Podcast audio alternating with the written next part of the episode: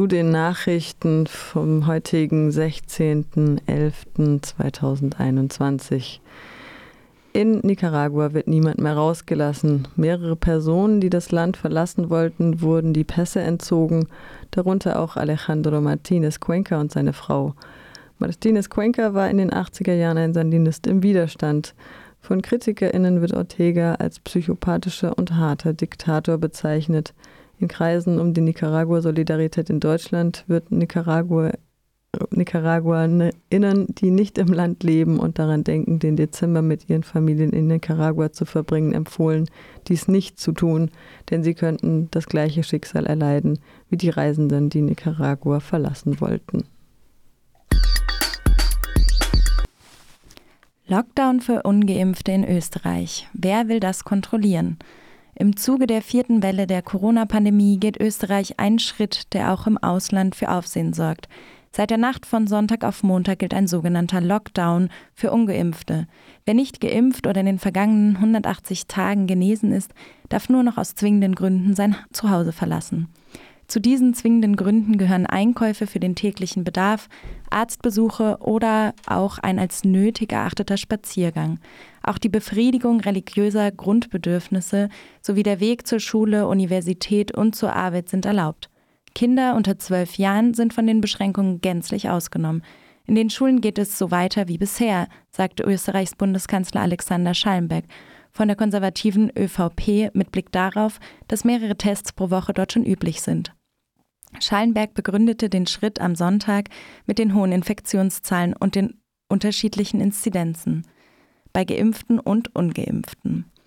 Während die Inzidenz bei, bei, geimpften Menschen rückläufig ist und in der Altersgruppe der 18- bis 50-Jährigen bei etwa 383 liegt, steigt sie bei den ungeimpften Menschen weiter exponentiell an und liegt in der Altersgruppe der 18- bis 59-Jährigen bei über 1700, so Schallenberg.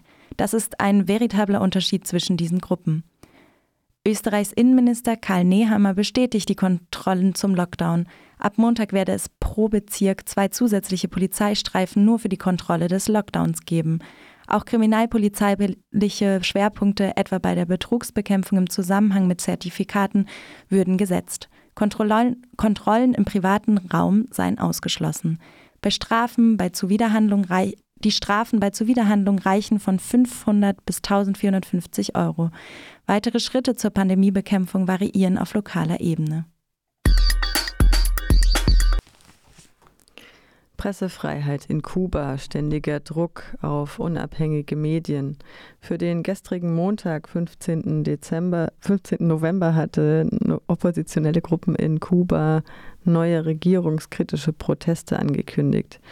Es war zu erwarten, dass die kubanischen Behörden jeglichen Versuch unabhängiger Berichterstattung über die Proteste behindern werden. Im Vorfeld entzogen sie bereits am Samstag den Mitarbeitenden der spanischen Nachrichtenagentur EFE die Akkreditierung. Als im Juli diesen Jahres Proteste in zahlreichen Teilen Kubas aufflammten, schränkten die Behörden im Land die Presse- und Informationsfreiheit massiv ein. Sie machten es Medienschaffenden so schwer wie möglich über die Proteste zu berichten und drosselten den Zugang zu den sozialen Netzwerken landesweit. 15 Journalistinnen wurden während der Proteste oder kurz danach von staatlichen Sicherheitskräften an bedroht, angegriffen, festgenommen oder unter Hausarrest gestellt. Andere Medienschaffende wurden daran gehindert, ihr Haus zu verlassen, sodass sie nicht selbst von den Straßen berichten konnten eine gängige Einschüchterungspraxis gegenüber Journalistinnen und Journalisten in Kuba, die immer wieder während Protesten angewandt wird. Das sozialistische Kuba steht unter den lateinamerikanischen Ländern Jahr für Jahr ganz hinten auf der Reporter ohne Grenzen Rangliste der Pressefreiheit, aktuell auf Platz 171 von 180 Ländern weltweit.